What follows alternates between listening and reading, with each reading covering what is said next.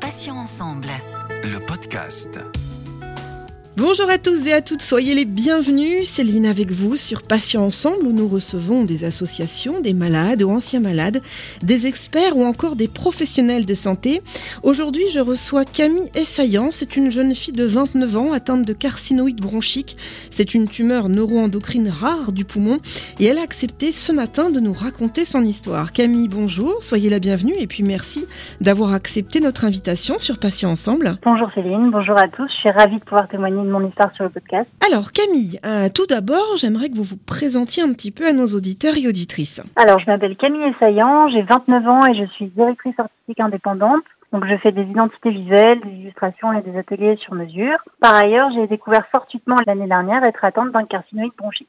Alors, est-ce que vous pouvez nous dire euh, justement ce qu'est un carcinoïde bronchique? Alors oui, le carcinoïde bronchique appartient à la famille des tumeurs neuroendocrines, donc comme vous l'avez dit, qui sont des tumeurs rares qui peuvent naître en tout point de l'organisme et qui sont caractérisées par leur capacité à sécréter des hormones comme la sérotonine. Et le carcinoïde bronchique spécifiquement est une tumeur bien différenciée, donc d'évolution plutôt lente et de bon pronostic. Camille, comment a été euh, découvert ou diagnostiqué votre, votre cancer? Alors j'ai d'abord craché du sang fin 2017 dans un contexte de trachéite. Euh, ma médecin traitant de l'époque m'a dit que du fait de mon jeune âge, que je ne fumais pas, je n'avais pas de quoi m'inquiéter. Donc j'ai donc pris cette option-là aussi. Euh, à l'été 2019, hors contexte de maladie cette fois-ci, j'ai recraché du sang à plusieurs reprises.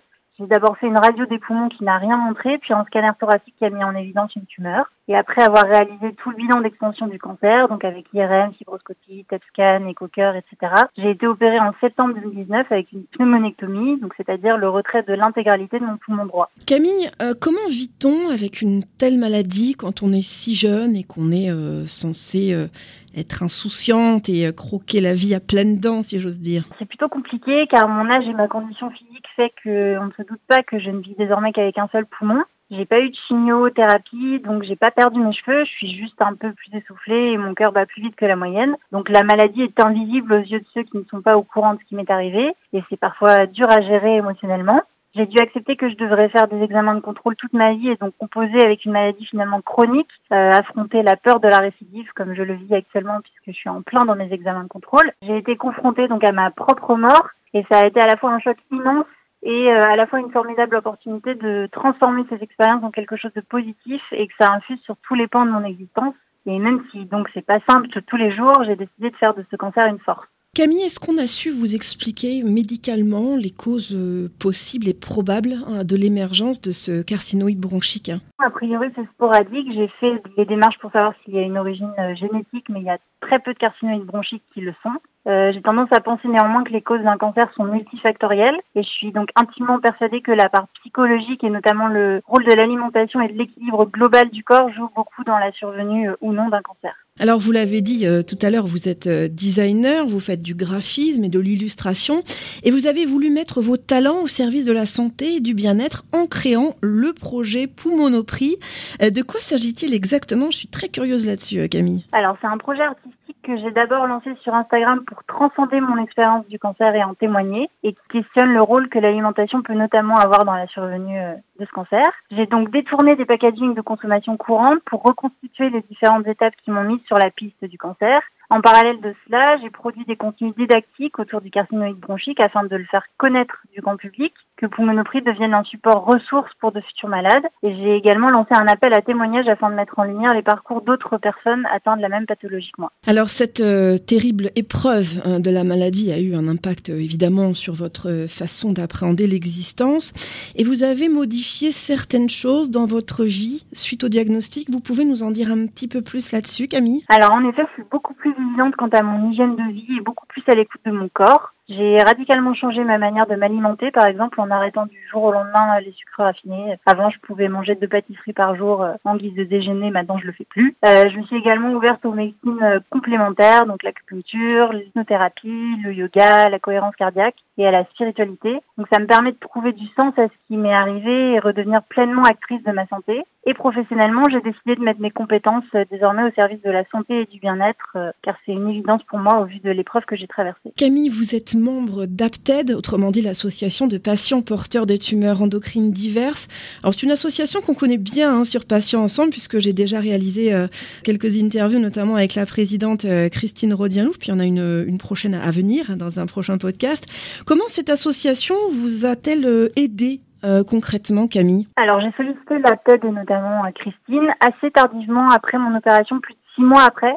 Euh, je pense que j'étais pas suffisamment prête à rencontrer euh, d'autres malades dans les premiers mois euh, après l'opération. Au travers de mon projet Pulmonoprie, néanmoins, ça a pris un autre sens parce que je me suis vraiment rendu compte de la nécessité de parler des tumeurs neuroendocrines plus largement et d'unir donc ma voix à celle d'autres malades. Christine m'a donc mise en relation avec d'autres patients qui sont devenus des soutiens importants pour moi aujourd'hui et j'ai vraiment envie désormais de m'investir dans les actions de l'association et nous sommes d'ailleurs en train de préparer collectivement une campagne de communication en vue de la journée internationale des tumeurs neuroendocrines le 10 novembre prochain. Est-ce que vous suivez un traitement actuellement et si oui, euh, en quoi consiste-t-il sans rentrer évidemment dans, dans le détail, hein, dans le nom des médicaments, etc. Mais est-ce qu'il y a un, protocole de soins euh, euh, spécifique pour vous, Camille? Alors, je ne suis pas de traitement complémentaire. J'ai eu une chirurgie seule, mais dans les suites de l'opération, j'ai dû beaucoup faire de kinésithérapie respiratoire, d'ostéopathie. Encore aujourd'hui, je fais des exercices quotidiens pour entretenir mon poumon restant avec de la cohérence cardiaque, du renforcement musculaire. Et globalement, pour les petits maux du quotidien, je me soigne avec des huiles essentielles, des décoctions de plantes. Je pratique également, comme je le disais avant, l'acupuncture, l'hypnose et je suis suivie par une psychothérapeute et une naturopathe.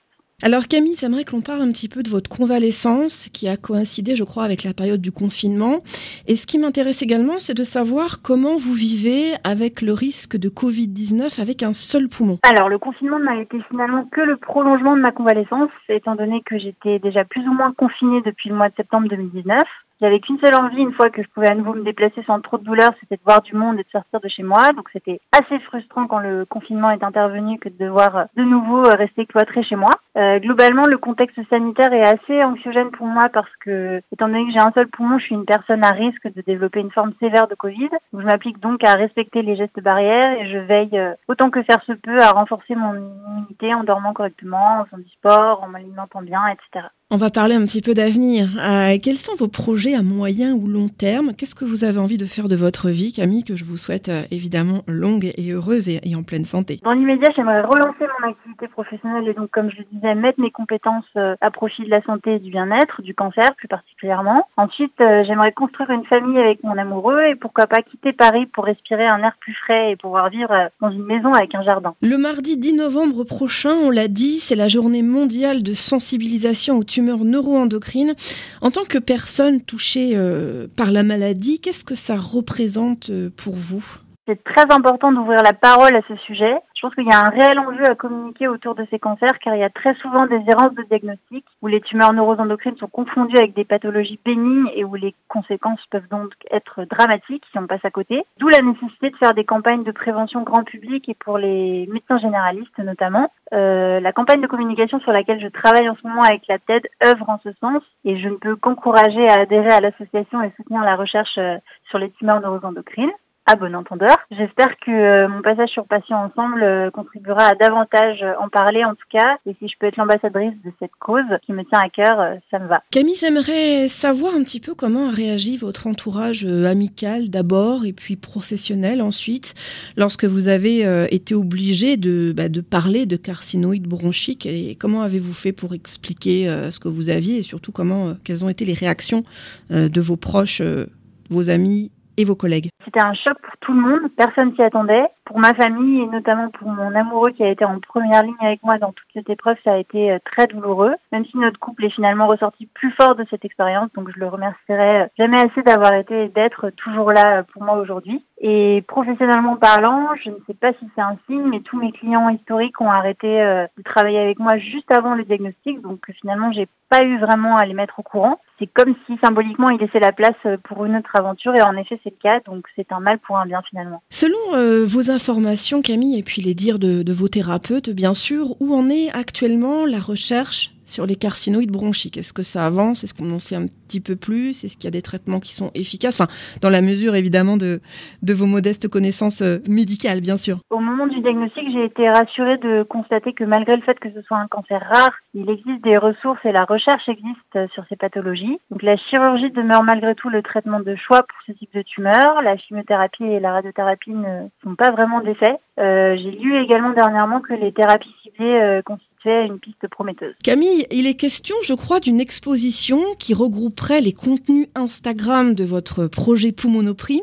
On parle également d'une cagnotte. Alors, de quoi s'agit-il précisément? Alors, en effet, j'aimerais donner plus d'ampleur à Poumonoprix et l'incarner dans la vraie vie au travers d'une exposition que j'aimerais itinérante en France de telle sorte de faire se rencontrer d'autres malades et faire connaître le carcinoïde bronchique au grand public. J'ai donc lancé une cagnotte via le compte Instagram de Pulmonoprix et je suis à la recherche de sponsors, de partenaires qui pourraient me prêter un lieu d'exposition et du matériel, des services d'impression pour imprimer les contenus et le catalogue de l'exposition. Et l'idée serait donc que chaque visiteur de l'exposition puisse repartir avec ce catalogue qui reprendrait du contenu didactique sur le carcinoïde bronchique, mais également les témoignages d'autres malades auxquels pourraient se référer les patients. Parmi vos autres projets, vous aimeriez écrire un ouvrage euh, témoignant de votre expérience.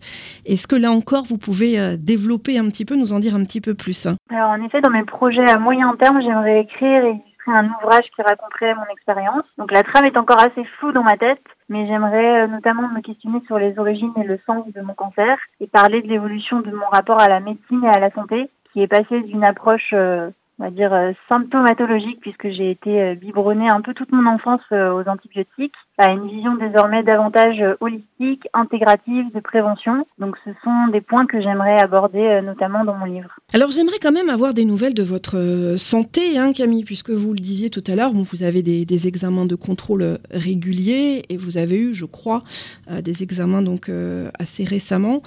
comment ça s'est passé euh, et quels sont les examens qu'on vous demande de faire? Enfin, comment ça se passe pour les personnes qui ont peut-être été euh, diagnostiquées récemment et qui seraient un peu inquiets? Est-ce que vous pouvez nous expliquer un petit peu le, déroulé des, examens euh, requis? Pour l'instant, mon collègue a décidé de faire un, un suivi par des examens de contrôle à raison de deux fois par an. Donc en avril dernier, j'ai passé un scanner de contrôle, donc corps entier, qui a montré donc il y a six mois que j'étais en, en rémission.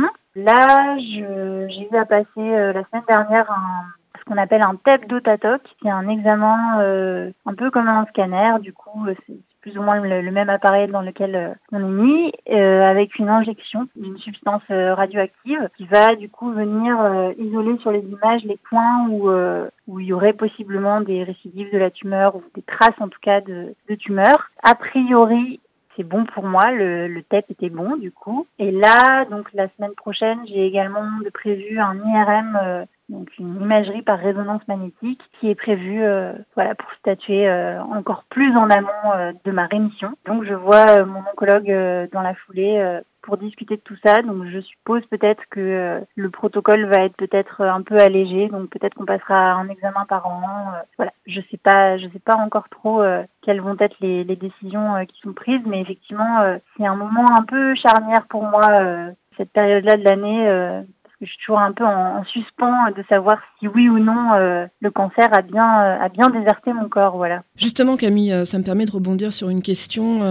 comment, comment on se sent, même si j'imagine hein, l'anxiété, tout ça, mais comment on se sent justement à l'approche des examens? Est-ce que vous êtes confiante en y allant positivement, en vous disant bon bah de toute façon vaille que vaille, hein, on verra bien, ou alors est-ce que effectivement vous êtes vous vivez dans l'angoisse les quelques jours qui précèdent euh, un examen de contrôle qui, est important pour vous? Alors généralement oui effectivement je suis assez angoissée euh, les jours qui précèdent, voire même les semaines qui précèdent, euh, mais là encore comme je disais j'essaye autant que faire se peut de me détendre, de faire un peu de cohérence cardiaque, de méditation, voilà, et de me recentrer sur moi j'ai aussi lu, euh, je vais peut-être un peu loin, mais euh, j'ai aussi lu un livre dernièrement qui s'appelle euh, Revivre de Guy Corneau, qui parlait du fait de visualiser en fait la santé de ces cellules et ça, je pense que par des exercices de visualisation aussi, ça peut m'aider pas mal à me dire que effectivement, euh, voilà, je peux me ressourcer en me visualisant en bonne santé et ça et ça m'aide pas mal. Donc, euh, j'oscille un peu entre euh, de l'angoisse et effectivement de, de la de la confiance en mon corps. Je me remets effectivement au fait que voilà,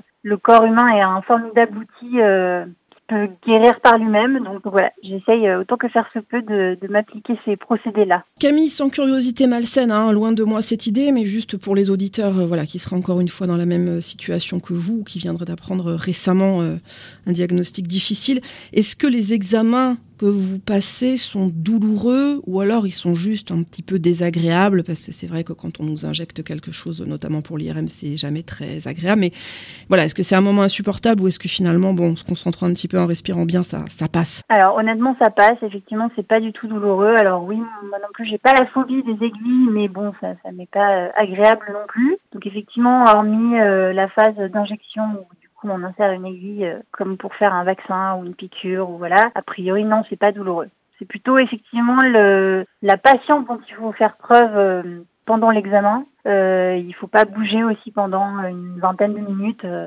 les bras étendus sur la table du scanner. Donc, voilà, c'est plutôt de la patience, du self-control que réellement de la, de la douleur. Camille, à quoi est-ce qu'on pense alors quand on est étendu euh, sur une table de scanner ou dans un tube d'IRM Alors pour l'avoir fait moi-même, je sais que c'est extrêmement anxiogène, surtout pour les gens qui ont peur d'être enfermés, qui sont un petit peu claustrophobes. Hein. Je ne sais pas si vous en faites partie, mais moi je, suis terrifiée par ça. Donc euh, moi j'ai mes méthodes de visualisation aussi. Hein. Déjà je ferme les yeux, j'ouvre pas les yeux. Donc ça c'est un, c'est un conseil qu'on peut donner aux auditeurs et auditrices, c'est surtout pas ouvrir les yeux parce que à ce moment-là vous avez un sentiment de panique. Hein. Vous êtes quand même dans un tube, c'est assez euh, angoissant. Mais à quoi est-ce que vous pensez vous? Est-ce que vous respirez? Euh, est-ce que vous faites justement de la visualisation? Est-ce que vous imaginez la suite? Est-ce que vous voyez des images heureuses? Comment vous faites en fait pour méditer, pour passer un petit peu ces moments d'examen désagréables? Bah, Effectivement, je fais de la visualisation et je me réfère beaucoup à, un peu mon horloge intérieure, on va dire. Là, je ne sais pas pourquoi, mais tout en étant euh, très angoissée euh, par la nature des examens, par cette période, etc.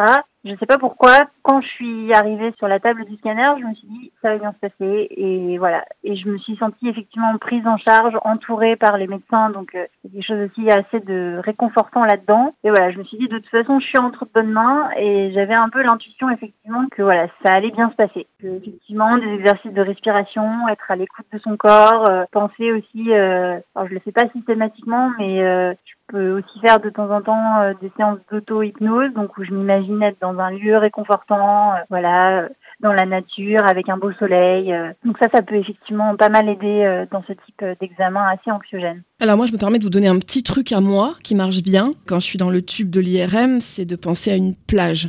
Donc je suis sur la plage, j'essaye de sentir justement, euh, j'ai la sensation du sable, donc je sens le, sable chaud sous mes pieds, sous ma voûte plantaire, donc ça, ça permet de se détendre, enfin pour les gens qui aiment la plage et la mer évidemment. Moi je suis red dingue de, de l'eau, donc j'imagine le bruit des vagues, ce flux et ce reflux comme ça, ce ressac comme on dit, et pour moi c'est extrêmement délassant, et c'est vrai que les 20 minutes, et j'ai fait beaucoup d'IRM, hein, les, les 20 minutes passent très très rapidement. Euh, Camille, j'avais euh, une avant-dernière question pour vous. Vous avez dit tout à l'heure vouloir réfléchir au sens de votre vie. Est-ce que c'est, ce serait indiscret de vous demander ce que vous voulez dire par là? Comme je disais, euh, effectivement, j'aimerais écrire un livre qui parle de tout ça, qui parle du sens effectivement que je donne à cette maladie, qui pour moi est pas anodine en tout cas dans mon parcours. Je pense vraiment que rien n'est lié au hasard et que donc cette maladie, ce cancer, euh, est intervenu à un moment un peu euh, charnière, dans mon existence. J'annote euh, des carnets entiers euh, à ce propos et voilà, j'espère que j'arriverai à mettre mes idées au clair sous peu. Oui, parce que la question que je me pose moi, c'est que effectivement la vie est courte hein, et c'est vrai que c'est peut-être bien de faire ce livre assez rapidement dans lequel vous puissiez vous raconter, raconter votre parcours, donc un, un témoignage, un récit témoignage, une autobiographie en quelque sorte. Donc je pense que effectivement ça peut être intéressant aussi, ça peut être libératoire. Euh, pour conclure, Camille, et pour les auditeurs et auditrices qui souhaiteraient euh, vous contacter, hein, peut-être pour vous poser des, questions et puis surtout vous aider euh, dans votre action, comment peut-on vous joindre le plus facilement possible? Alors sur Instagram, vous pouvez taper Poumonoprix sur lequel euh, on peut trouver le lien de la cagnotte si voilà vous voulez y contribuer ou via mon adresse mail euh, camille.essayant@gmail.com essayant avec un seul S. Camille, merci infiniment d'avoir accepté de participer à cette interview. Je rappelle que vous avez été atteinte de carcinoïde bronchique. Euh, c'est une tumeur neuroendocrine rare du poumon.